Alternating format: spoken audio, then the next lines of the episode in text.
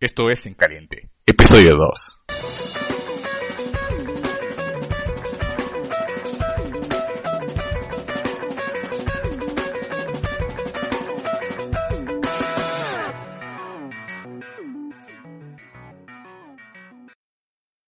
Bueno, pues bienvenidos chicos, bienvenidos, gracias, gracias. Tenemos a dos nuevas integrantes, Monse y Diana. Ya Diana ya le cambió su nombre, ya no es invitado. Bravo.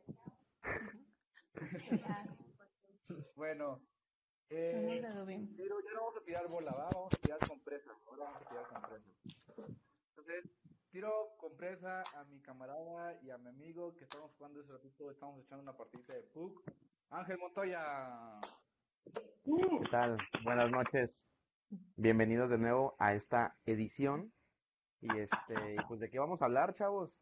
La verdad yo tengo muchas ganas de hablar de todo, de muchos casos, de temas interesantes, este, temas pues controversiales en la fisioterapia, pero pero interesantes más que nada, ¿no? Este, entonces, a Diana, la nueva chica integrante. Oh. Diana, Diana, tiene que iniciar Diana con un buen tema. A ver. Preséntate, Diana. Bueno, pues ah, presento, soy Diana de Dubium, junto con Monse, mi compañera, amiga, Hola. socia. Hola. Este, Ya, oye, ¿ya te pagó Monse? Íntima.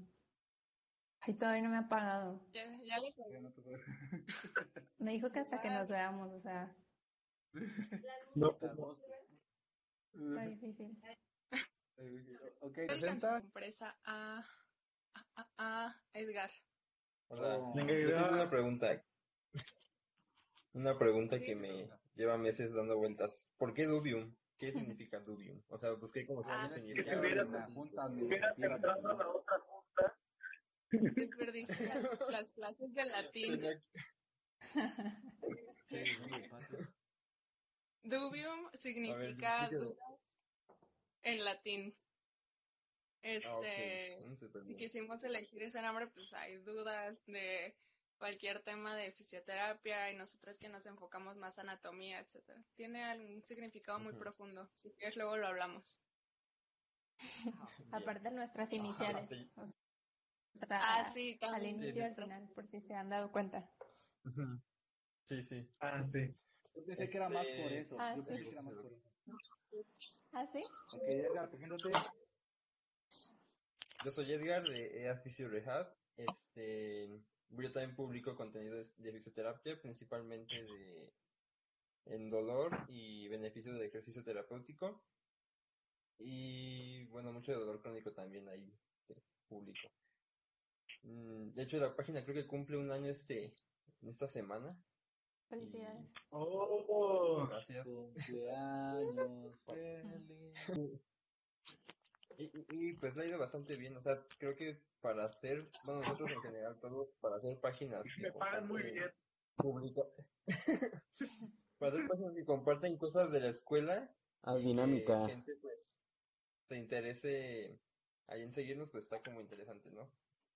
Bien, y al más chavillo ahí de las páginas, pues creo que es el Lier, así que le toca él presentarse. Es más joven Yo soy el líder de Fisinova, del Team Fisinova. Este, pues ya estuve con ustedes la vez pasada también. Es un honor regresar a esta mesa donde puro, puro, puro pesado. Este, Puro guapo. No. Puro guapo. Este, me da gusto eh, seguir compartiendo con ustedes mesa. ¿Y por qué tienes un peine? Pues mira, si Ángel tiene su micrófono, yo tengo el mío. Sí sirve, hijo. No, este, somos de Fisinova, ahorita se presenta Kevin. Este, vamos, somos una cuenta que acaba casi de iniciar y pues un honor para nosotros estar otra vez con ustedes. Soy todavía estudiante de fisioterapia. Este, y quiero mucho. Tiro compresa a Monte. Bueno, bien, Monse. Ah, hola. Eh, Bueno, yo soy Monse, también de Dubium. Soy compañera de Diana. Y pues Amiga. ya presentó Ajá. más o menos, amiga, este, ya dio la introducción de qué es lo que hacemos en nuestra página, pero pues es nuestra, nuestro principal objetivo, como hacer repasos de, de anatomía y de cuestiones que en la carrera tal vez se te hicieron un poco difíciles como para recordarlas. Este, tengo 22 años y también estoy en la ah, UDG. Ahí conocí a Diana y ya, sería todo. Y te debe, te, debe te debe. Y me debe. y no nos conocemos ahí, pero bueno. Te paso la compresa Mario. Ah, Mario, Mario. Hola colegas, buenas noches, ¿cómo están? Espero estén muy bien. Y bueno, pues yo, yo soy Mario, soy un cofundador de Move Forward y bueno, somos una publicación de contenido en línea, pero también hacer actualización constante mediante cursos eh, físicos, ¿sale? Eh, también nos especializamos un poquito más en lo que es la terapia en pacientes críticos y también la tanatología. Y bueno, ahora le paso la compresa a quien más Fisioloco, por favor. Hola, hola, buenas noches. Hola, mucho gusto. Pues no hay mucho que decir de mí. Soy fisioloco, ya sabe todo el mundo. Soy el de los memes para hacerlos reír cuando gusten. Bien humilde, bien humilde. es todo lo que puedo decir de mí. Paso bola Arturo. Hola, ¿qué tal? Pues buenas noches. Este, yo soy Arturo, soy de la cuenta de Ufficios. Eh, soy fisioterapeuta, egresado de Univafo Universidad, Los Mochis, Sinaloa. Eh, ya hace dos añitos tengo eh, ese tiempo trabajando en, consulta privada con pacientes. médico más que nada la, la rehabilitación ortopédica o neuromusculoesquelética. Y pues nada, me encantaba estar aquí con, con toda esta ola de cracks. Ah, la compresa, la compresa. Pero la compresa frío o caliente, güey. bueno, cuánto, tiempo lleve. Dale. Sí, bueno, yo soy hoy egresado de la UNITAM y pues vengo saliendo creo que hace un año. Ahorita está todavía mi título ahí en proceso, todo súper bien. Y estoy trabajando en un instituto de gobierno. Ahí puedo hacer trabajo aparte individual y pues ahora sí estamos centrados en esto de la nueva página y la verdad sí es un nuevo mundo, estamos descubriendo, está padrísimo esto y pues para invitarle a más personas que se unan a, a leer, a interactuar con más de fisioterapia se pueden llevar un mundo nuevo, ¿eh? La verdad, esto de investigar y checar cosas dentro del internet es otra cosa. Y... Perfecto, muy chido, muy chido. ¿Qué tanto han dormido estos días, chavos? Mira, me he, dormido a las 3 de la mañana y me he levantado a la 1 de la tarde. Un buen día tan productivo. y me levanto, me levanto ya cuando ya se está ocultando el sol otra vez. No, pues estaba leyendo un artículo sobre cómo pues los fisios también podemos y tenemos que educar al paciente en, lo que se llama higiene del sueño, porque pues eso nos va a afectar tanto en nuestros procesos de rehabilitación como en muchísimas este, alteraciones de, de la persona, ¿no? Tanto a nivel este, predisponer a enfermedades neurológicas, a afectar en su proceso de rehabilitación, eh, a que aumente de peso, a eh, también desequilibrios ¿Mandé? El rendimiento. bueno, ajá, el rendimiento del deportista también le afecta bastante. Eh, Incluso también el estado anímico. pues también este afecta en ansiedad y depresión. Eh, y también en algunas alteraciones cognitivas este, o predisponer a algunas afectaciones neurológicas también a largo plazo. Entonces, hay que tomar tanto en la historia clínica como, como parte del tratamiento, este, en la historia clínica, pues eh, investigar en la anamnesis qué tan bien duerme el paciente, cuáles son sus hábitos, y si hay, hay cosas que cambiar, pues educar al paciente en, en, modificar eso. Y sobre todo ahorita que con la cuarentena creo que, o sea, yo me he conectado a las 3 de la mañana y hay bastante, bastante gente conectada. Y luego en el día se quejan de que es que tengo ansiedad, depresión, este, no me siento con buen estado de ánimo, ¿no? Entonces como que también ser como puso y Fisionova en sus fisiotips, de ser ejemplo, aunque es difícil también este, a veces como dar ejemplo, pero como eh, motivar a la gente a tener esos hábitos de sueño, ¿no? De, que pues es por salud también esa cuestión. Sí, Yo, yo, yo, tengo un punto. Está, es, muy, es muy importante y muy interesante eso que comentas de los hábitos del sueño. Este, comentaban de, bueno, educar al paciente, que se duerma temprano, que, que todo eso de trastornos del sueño le va a estar provocando ansiedad, depresión, este, y, muchas alteraciones de su vida diaria, tanto funcionales y como sistémicos.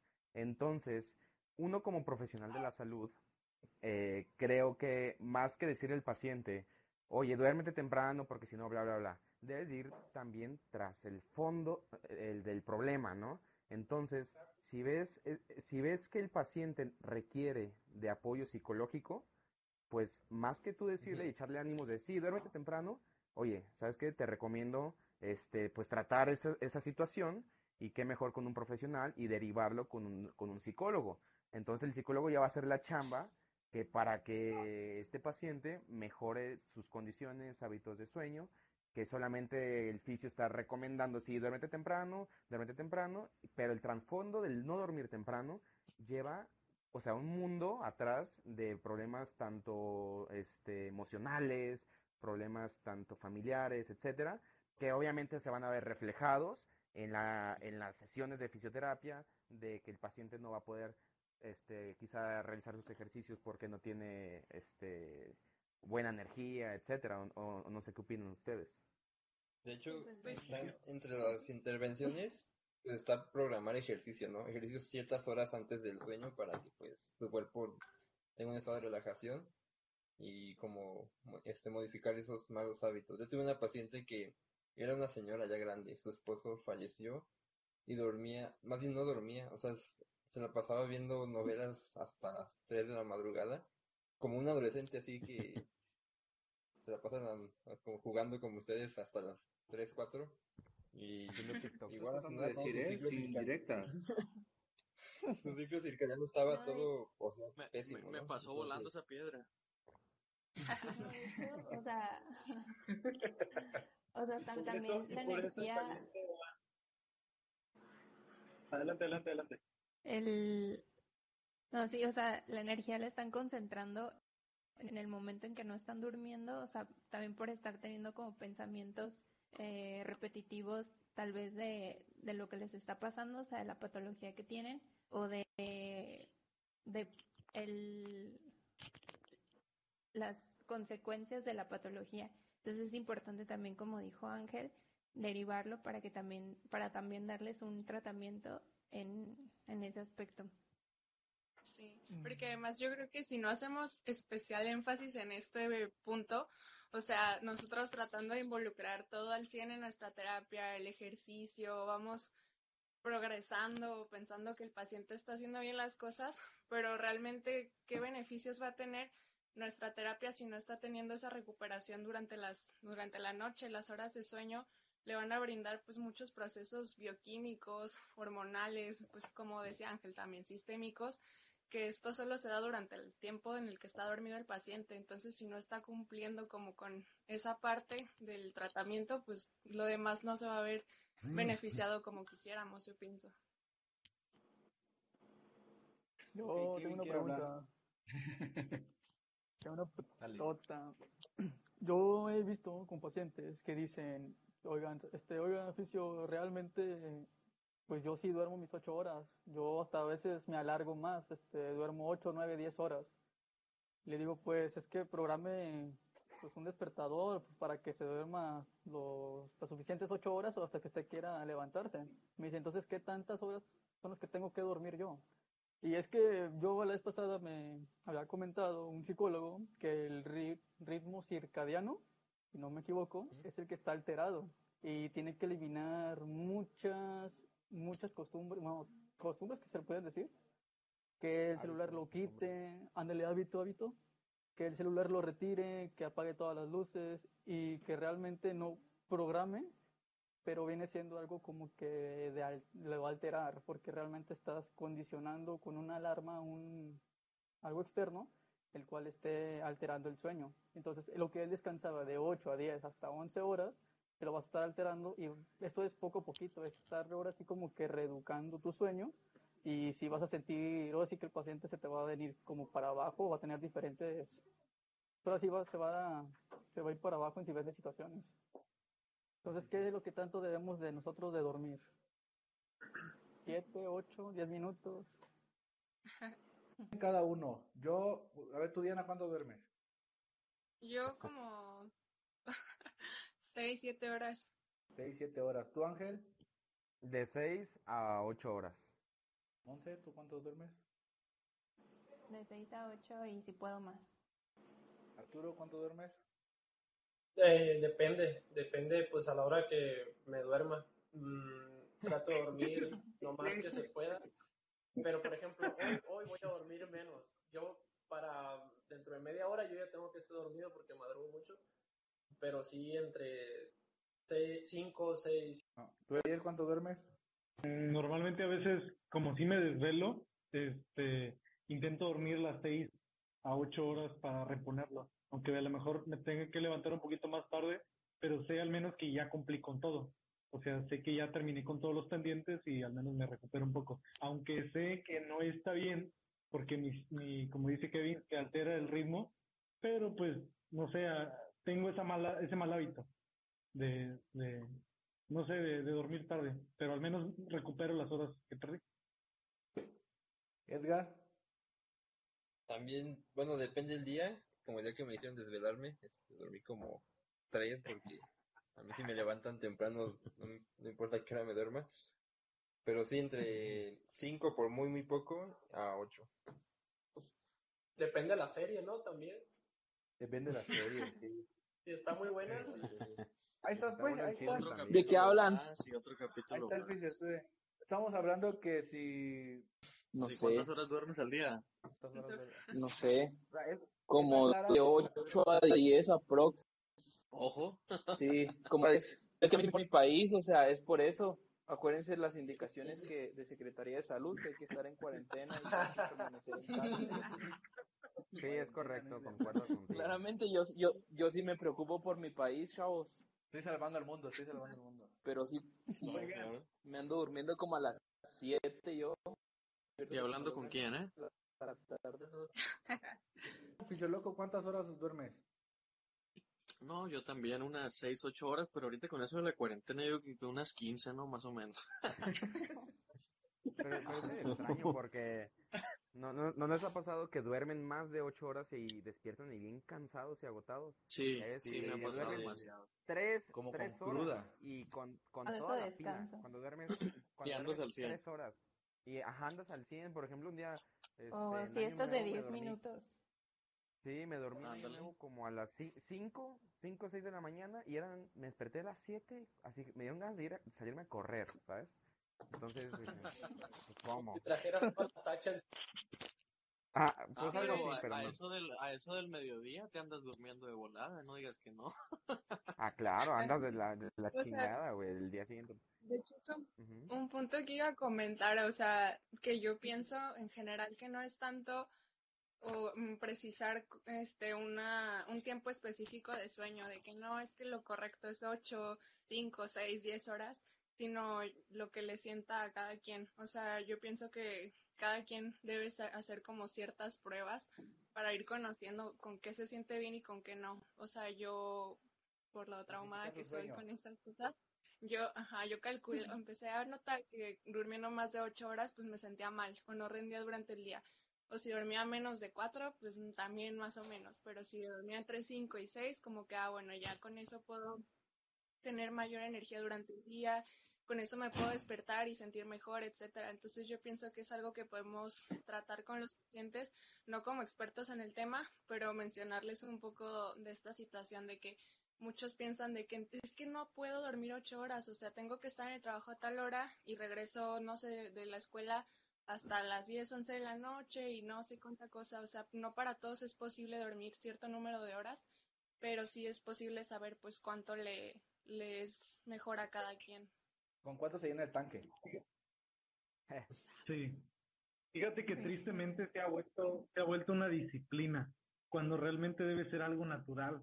O sea, sí creo que sí creo que se ha vuelto algo que se le debe dar disciplina por la falta de la falta de organización que tiene uno y enfocándose un poco más a lo que dice Edgar, este creo que el fisioterapeuta al menos debe ser muy disciplinado, demasiado disciplinado, porque como decía él, a final de cuentas somos ejemplo, somos ejemplo de todo, de todo lo que hacemos, vamos más allá de lo que, de lo que, no sé, de lo que pueda hacer un médico, este, un, o sea, lo que me refiero es que mm, la falta, la falta de sueño muchas veces no es, no es porque, no sé, me, tengo ansiedad, tengo, este, depresión o tengo insomnio, no, a veces simplemente es por falta de disciplina, porque no te pones tus horarios, no te pones tus, tus límites y eso lo transmites a los, a los, a los pacientes. Pero no sé, yo siento que tristemente se ha vuelto una disciplina y ha dejado de ser algo natural, algo propio, como dice, como dice Diana, algo que, que al final, al final de todo es propia recuperación del cuerpo después de su jornada. Sí, es correcto. No sé de si, hecho, dice, este, diga. De hecho, dice en un documento de la NASA que según 7, 8 son las horas precisas, pero igual 15 minutos puede ser lo más productivo para recuperar energías. Por eso que cuando comentaban que a lo mejor 15 minutos o 3 horas te caen de lo mejor, pues ahora sí que la NASA confirma eso, con 7, 8, hasta 15 minutos pueden ser lo mejor si te levantas ahora sí que con el pie derecho. Y, es, y eso más que nada es obedecer y escuchar a tu cuerpo. ¿Cuántas veces tu cuerpo te está pidiendo descanso? Tal cual, de que te estás muriendo de sueño y ahí estamos, ¿no? Bien aferrados, viendo la serie, viendo el celular, cositas así. Por ejemplo, eh, no sé quién de aquí conozca el método Feldenkrais. Es un, algo que se utiliza mucho en, en rehabilitación, fisioterapia, y es tal cual conciencia corporal. Entonces, se necesita mucha conciencia corporal para escuchar a tu cuerpo y que si tu cuerpo te pide descanso, lo tienes que obedecer si no va a haber consecuencias. Y, lo mismo sucede con el reposo. Si tu cuerpo te pide, ¿sabes qué? Oye, ya muévete y, y va a representar esa, ese sedentarismo con dolor, ese sedentarismo con este, diferentes maneras, tu, no, no, no somos conscientes y no escuchamos a nuestro cuerpo para eh, obedecerlo y el mismo cuerpo te va, a, te va a exigir descanso y el mismo cuerpo te va a exigir movimiento. Oye, ya salgo, ¿no? Entonces, eh, es muy interesante este método, tal cual, eh, método Feldenkrais, para, por si lo quieren investigar o buscar, este, aporta mucho y, y abarca desde, desde movimiento, abarca conciencia corporal y, y, más que nada, pues eso, ¿no? Yo creo que también, o sea, tengo lo que decir, que es importante hacerle saber al paciente la, los beneficios del sueño, porque tal vez muchas personas no, o sea, saben que está bien dormir y que les gusta dormir, etcétera, pero no saben qué beneficios les va a traer, como lo dijo Diana, a su recuperación si están yendo a consulta con nosotros. También pues da como último que en algunos pacientes con por ejemplo, osteoartrosis o dolor de espalda crónico, el mal sueño es muy, muy fuerte predisponente a que se haga un dolor nociplástico. Entonces hay que como que tener cuidado con ellos y darle como un poquito más de énfasis a esa cuestión con ellos. Bueno, a nosotros nos, sí, nos gustaría hablar, o la nota que trajimos, es sobre... ¿Qué tanto están despiertos, no, o sea, la, pues todos sabemos este, no, o sea, que todos sabemos la importancia de la actividad física y la importancia de hacer ejercicio, pero pocos saben el, o sea, todos sabemos que es bueno, pero pocos saben los beneficios detrás de hacerlo o, o la, lo que les puede perjudicar no hacerlo, porque o sea, tenemos que como también hablar sobre, sobre los beneficios para, para poder cambiar hábitos, como ya lo mencionábamos. O sea, creo que va desde ahí. O sea, primero tenemos que hablar sobre los hábitos y saber cómo, cómo con los pacientes este, lograr cambiarles esa mentalidad, ejercicio, porque tal vez muchas personas este, tienen como un mal concepto sobre la actividad física y solamente piensan que es como por eh, cuestiones estéticas, por ejemplo, y no los otros beneficios que también nos puede traer. Va muy aunado a lo que comentábamos de la higiene de sueño también. O sea, cómo le transmitimos al paciente que es importante que implemente ciertas cosas en su vida diaria para poder tener un buen, un mejor este resultado con nosotros en nuestra terapia. Ya que les podemos aportar en cuestión de educación, no solamente en, durante la terapia. Eh, y en este caso queríamos mencionar el respecto del ejercicio. O sea, cómo transmitirles eh, que el ejercicio es importante, que no solo en nuestra terapia, de que sí venga y aunque aquí nos aventemos dos horas de ejercicio, pues ya con eso, o sea, sino que ellos lo puedan implementar en su vida pues para siempre, ¿no? O sea, y también siguiendo como los procesos que nosotros les podamos inculcar para, el, para la terapia, de que no, pues ejercicios de tarea, o sea, cómo hacer para que sí lo hagan, porque pues qué porcentaje de nuestros pacientes realmente lo hace o lo hace siquiera con gusto, o sea, con la disposición de que, bueno, sí, tienes toda la razón, me va a beneficiar, entonces lo voy a hacer o sea, ¿cómo lograr una adherencia al ejercicio? Ese sería la duda. La pregunta. Para tener es, es, es, es, algo bien difícil, fíjense, la adherencia al ejercicio o la adherencia al tratamiento, porque, o sea, abarca un chorro de ámbitos y, creo que ya ahí depende de, de nosotros, de, de, la calidad como oficio que tengamos o, o de la perspectiva que el paciente nos vea para poder, que él se sienta en confianza para poder decir, no, pues sí me voy a adherir a, este tratamiento para hacer ejercicios tanto en casa como ejercicios cuando él no me ve o cosas así. Pero sí creo que, la verdad creo que es difícil, este, creo que lo deberían dar como materia, la neta. creo, creo que mucho tiene que ver con la, con la confianza que el paciente tiene en ti. Eh, la alianza terapéutica que puedes hacer con él creo que es fundamental porque tú eres, tú eres, la, tú eres la, persona que va a estar en contacto directo con él y con su lesión y quien va a indicar directamente qué es lo que qué es lo qué es lo bueno y lo malo que puede suceder en caso de que la lesión no se maneje correctamente. Entonces, yo creo que ganarse la confianza del paciente va más allá de ser su amigo o entre comillas o decir, no, ¿sabes qué? Eh, vamos, vamos a hacer esto porque te va a ir bien. Creo que mucho tiene que ver con la comunicación, mucho tiene que ver con, con cómo el paciente entrega su confianza en ti. Porque si él realmente confía, confía en ti, la información que tú le des, lo que tú vayas enseñándole, él lo va a ir haciendo parte especial de su vida lo que platicábamos hace poco también con, creo que lo decía, creo que lo decía Ángel, lo decías tú Ángel, lo de este, la amistad eh, cognitiva y la amistad afectiva.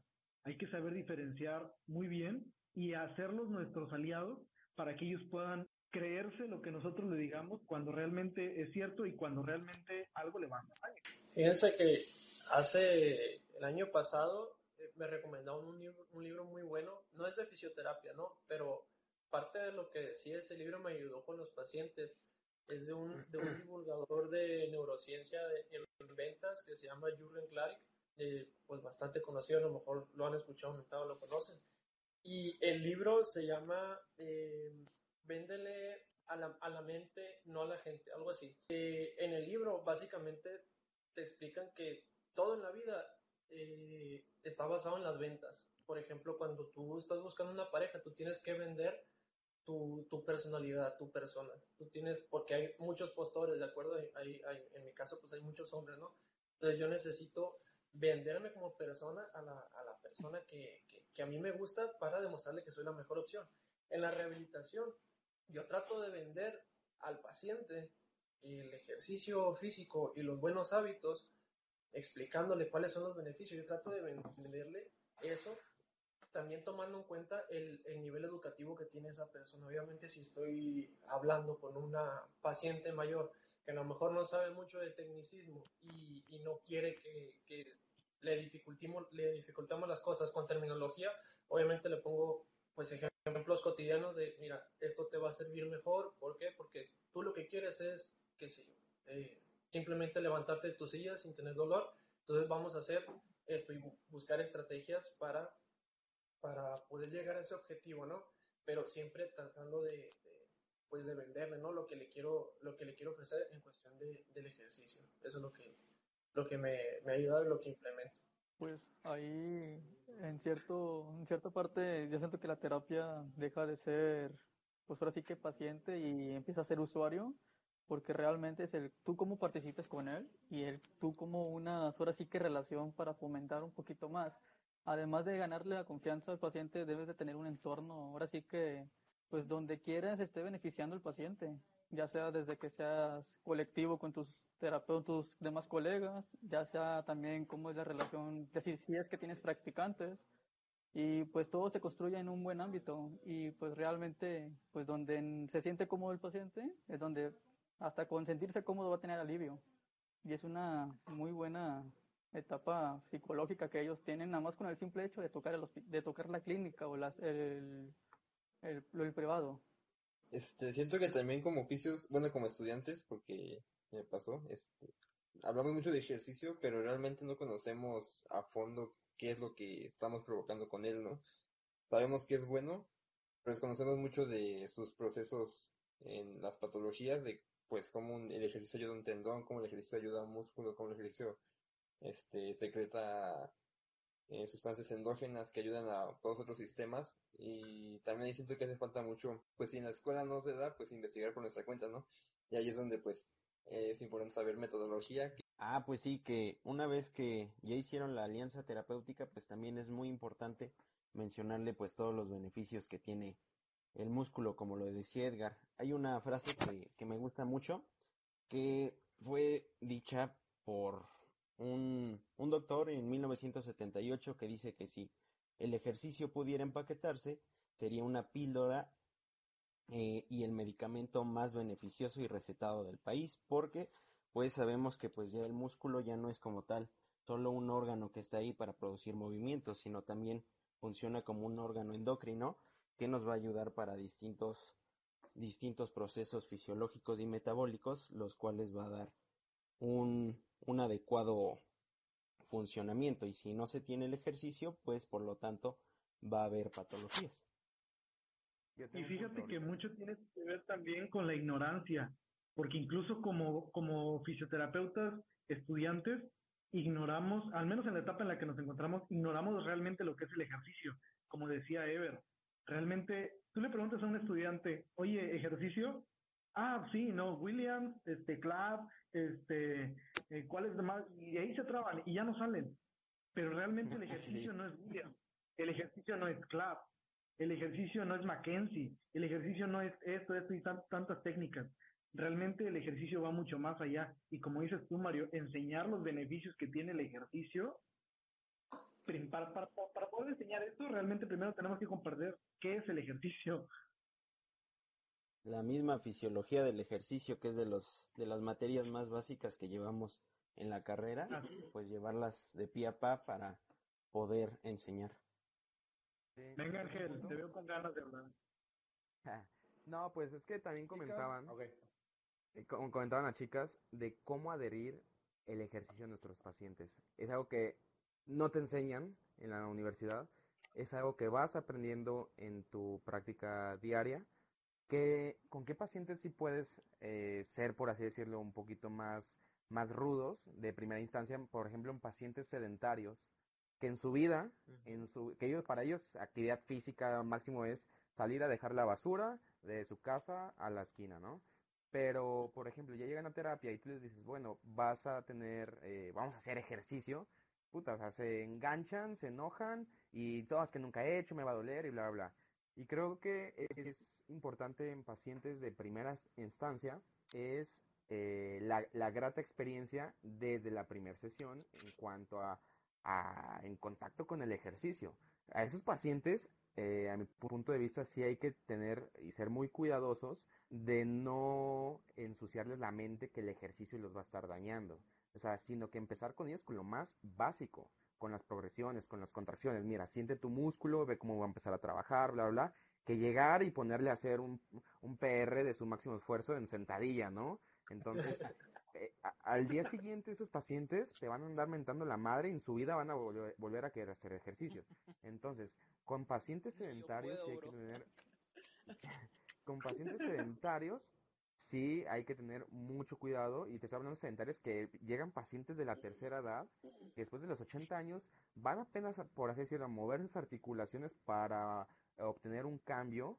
Este, sí hay que tener una grata experiencia con ese tipo de pacientes y que les guste, más que nada, que borrarles ese, ese chip de su cabeza, que el ejercicio es algo que le tienen miedo, vamos. Entonces, este, ya con otros pacientes que han tenido contacto con ejercicio, en este caso deportistas, pacientes un poquito más activos, sí, bueno, ahí sí, igual los tenemos que empapar de todo conocimiento, de todos los beneficios, de todo lo que habíamos comentado del ejercicio y poco a poco írselos metiendo en su día a día y, y ser menos independientes, en este caso, creo yo, de que si queremos educar al paciente, lo menos ser independientes de algún medio físico o de algún este algo algo que les diga bueno es que algo pasivo exacto justamente yo le digo a los pacientes mira ve cómo te estás sintiendo en la sesión y sin la necesidad de tocarte en el sentido de trabajar algo manual de que yo sea algo de que el terapeuta influya sino que el mismo paciente sea consciente de que los cambios que se está obteniendo han sido por él propio por su por el ejercicio y le digo mira tienes necesidad de ponerte tal método, tal aparato, tal, tal. Entonces es puro ejercicio y todo lo que sientes es gracias a él. Así que el avance que vas a tener va, va a depender de ti.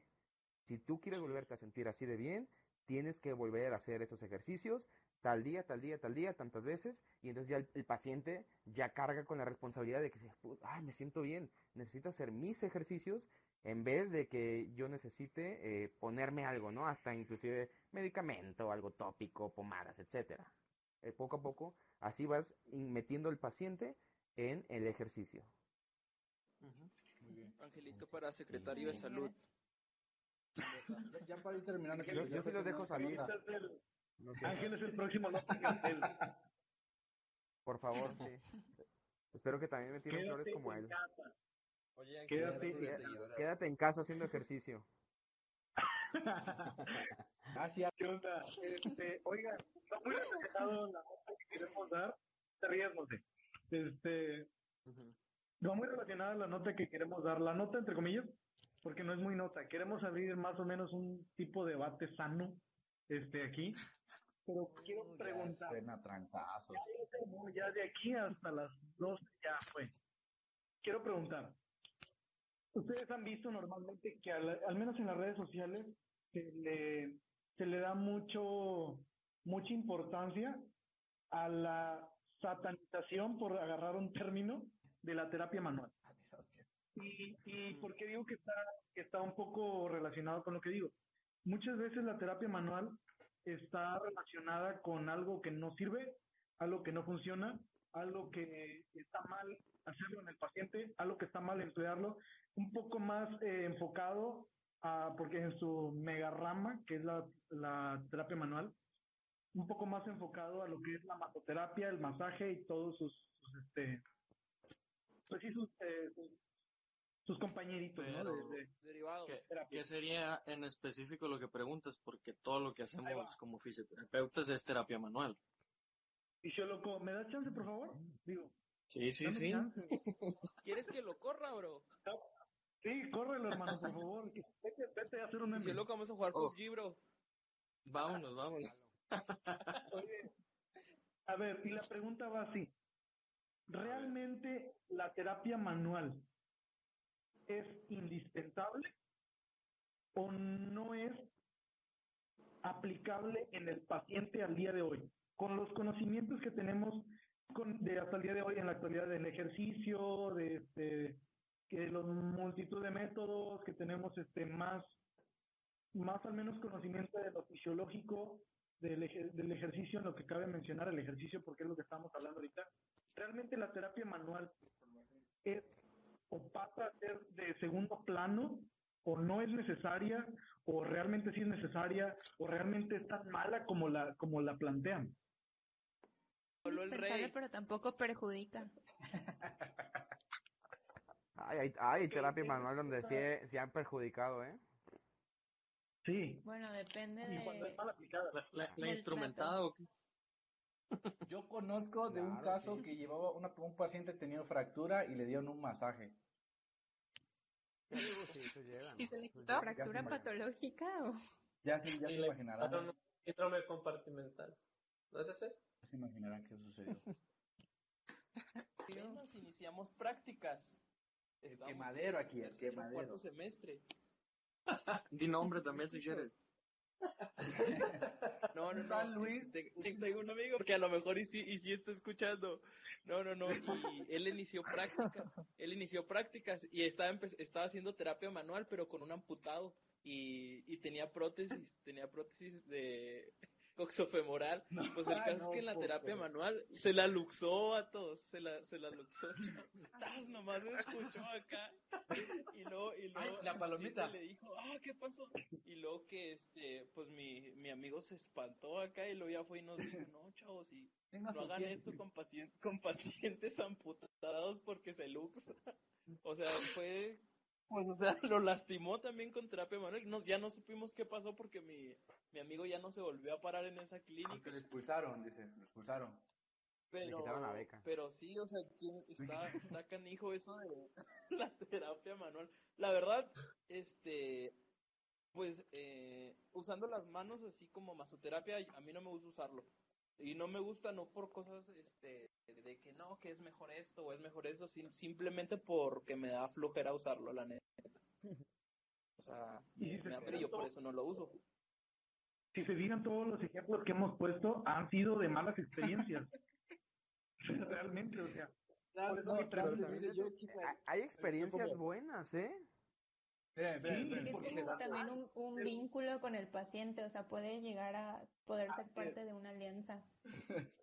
Eso, eso es. es que yo creo que depende, depende también del tipo de paciente que tienes enfrente.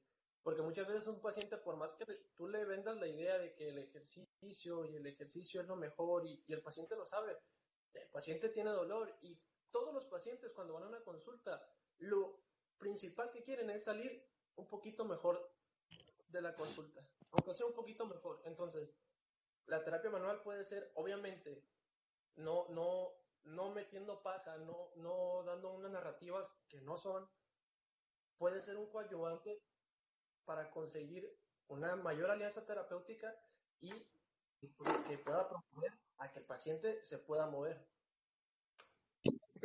Yo creo que, o sea, sí no es indispensable, pero, o sea, también eh, hoy en día todos estos temas caen mucho en el radicalismo para, más que nada para estudiantes, pienso yo, que un día ven en redes sociales una técnica novedosa, de moda, etcétera, y al siguiente todos los vicios o todas las cuentas chidas, pues tirándole, ¿no? De que no, terapia manual no, entonces los estudiantes a veces están como, pues sí, como dije, muy radicalizados, o sea, muy en la postura de un lado o del otro.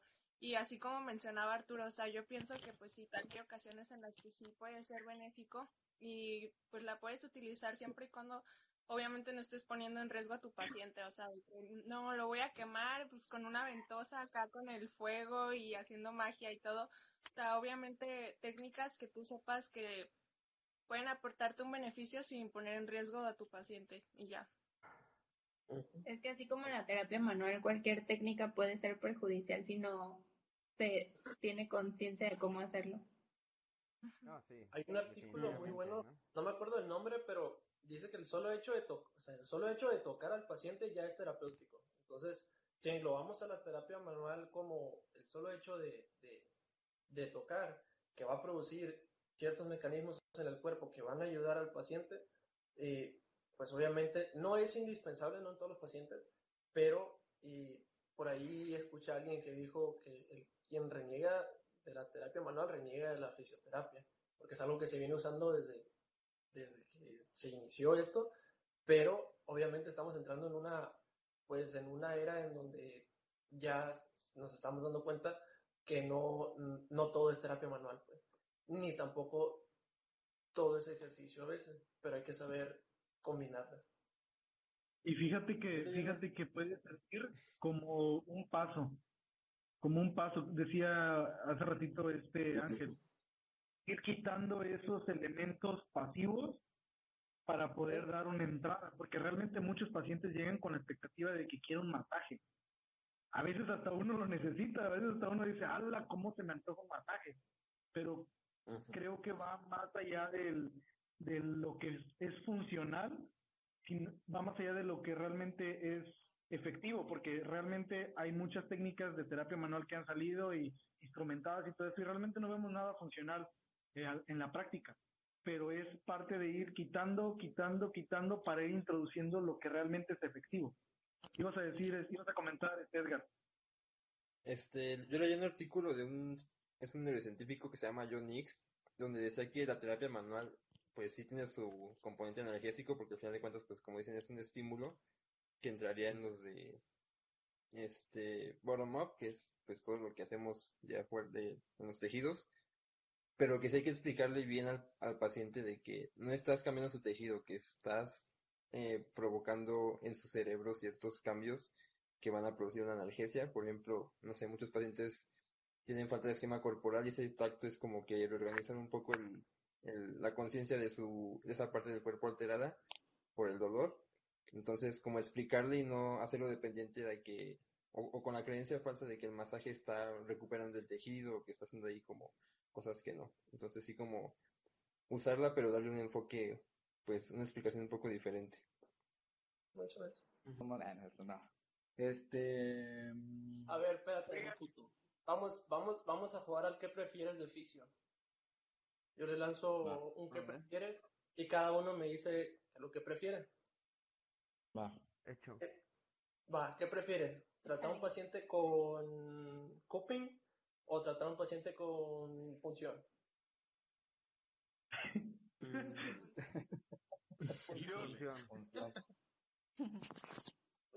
Ninguna de las ah, no. no, tienes que elegir una, tienes que elegir una. ¿Cupin o función? Elijo oficio loco. ¿Soy un Pokémon o qué? es un Pokémon. Elia. Pon una. ¿Yo? Función. Yo, función. No, no, tú tienes que poner una, güey. Ah, yo. A ver, ¿qué prefieren?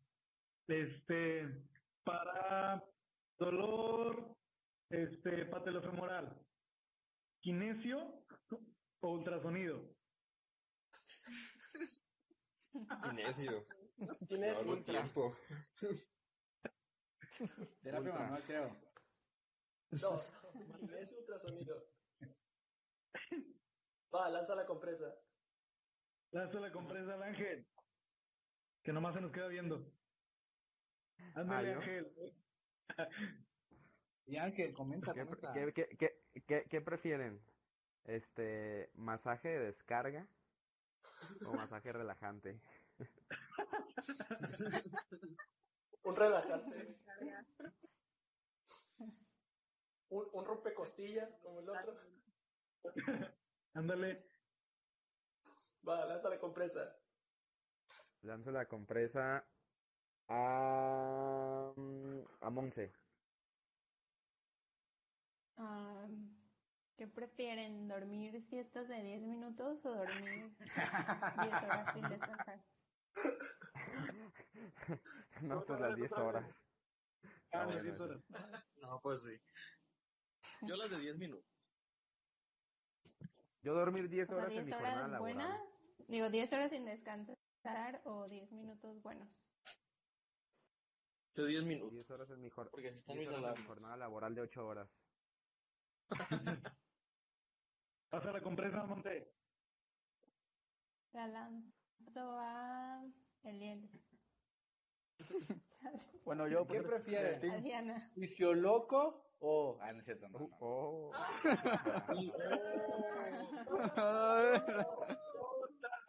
Échalo, échalo. Ya empezaste. ¿Qué prefieren? ¿Vicio loco o vicio estudio? Agárrenme. Estás poniendo en un dilema, viejo. Co- ¿Corrientes rusas o EMS? ¿Qué prefieren? ¿Luis Montoya O o me Ángel dice Montoya? corriente rusa o me. ¿Cómo? Repito, repito. ¿Qué prefieren? ¿Delfinoterapia o equinoterapia? Equino. Terapia, y a veces sí Yo, yo, yo la, yo la, la equino, ¿no? ¿En las clínicas de puedes tener delfines? No, pero pues si hay delfinoterapia. ¿En acuario? De preferir, Yo prefiero meterme con un delfín. ¿Cuántas veces te, te subes a un delfín en tu vida? A ser chida experiencia. Yo tengo un establo en delfín. ¿Un establo? ¿En Minecraft o qué? Minecraft. Edgar, ¿Qué prefieren? ¿Flores de Bach o homeopatía? Ah, no es cierto. Para el dolor. ¿Qué prefieren? Este, meter el agua, el pie en agua con sal o en agua con vinagre. Pero con una herida. Paledema. ah, bueno, si es para el edema, con salecita. Ya me haces pensar. Vinagre. Ah. Con tantita sal y tantito vinagre igual y pega mejor. ¿Qué remedios caseros les han llegado a ustedes? Así que yo me puse esto, esto y aquello y ustedes así de, ¿what? ¿De los más bizarros? Sí, de los que les han llegado a ustedes. Remedio casero para el dolor, para el edema, para todo. ¿Eh? Manteca, manteca en el pie para bajar lo inflamado. Me cobraban 500 pesos por embarrarme manteca. ¿Qué prefieres? Lo que dice que los putazos con cincel y martillo.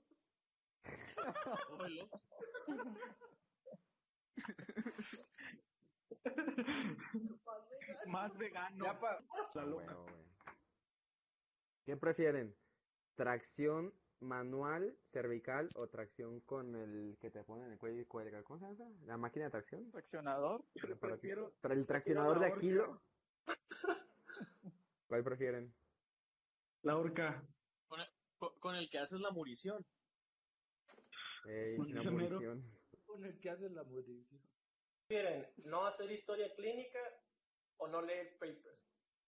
Ah, la mecha. Híjole. Todos los papers, güey. Por eso de la salubridad y todas esas cosas. Sí, por permiso. La mejor de la noche, güey. A ver, cierra con esa. Es más, güey. Es la mejor y voy a cerrar con esa y nos vamos a dormir todos ocho horas, güey. Pobre. Arre. Y quiero su punto de vista así muy personal y fuera mamada, que ya no estén bromeando. Tu respuesta. Ah, de cada uno. Justifiquen, sí, a cada uno justifiquen su respuesta y tienen dos minutos, güey. Cuenta cinco puntos. ¿Prefieren dar fisioterapia basado en evidencia o en experiencia? Ah, separaste, separaste algo que no se puede separar, viejo. Mm.